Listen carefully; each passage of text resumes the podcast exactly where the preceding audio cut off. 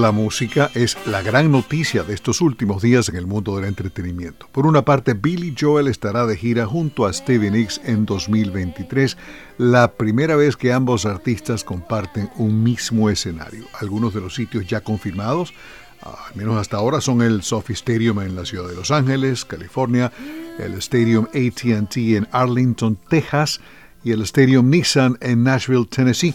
El viernes 11 de noviembre, Día de los Veteranos, saldrán a la venta las entradas para el Piano Man y la Dulce Bruja de Fleetwood Mac.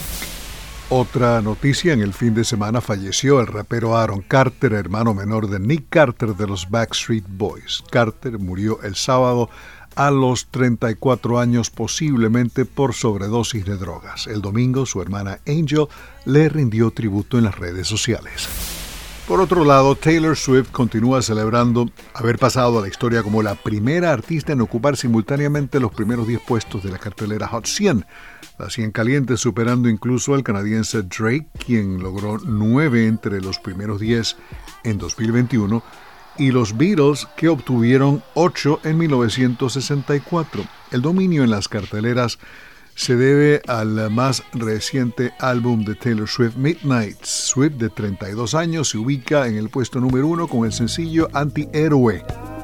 El sábado 5 de noviembre en Los Ángeles, Lionel Richie, Pat Benatar, Duran Duran y Eminem pasaron a ser parte del Museo de la Fama del Rock and Roll. También lo fueron Carly Simon, Eurythmics, Harry Belafonte, Judas Priest y Dolly Parton. El acto tuvo lugar en el Teatro Microsoft.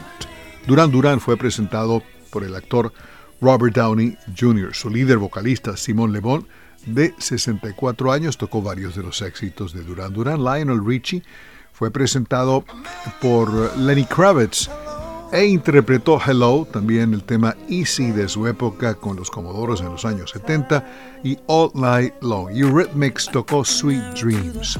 En el acto del sábado también participaron Steven Tyler, Ed Sheeran, Olivia Rodrigo y Janet Jackson. Sheryl Crow presentó a Pat Benatar quien tocó Love is a Battlefield.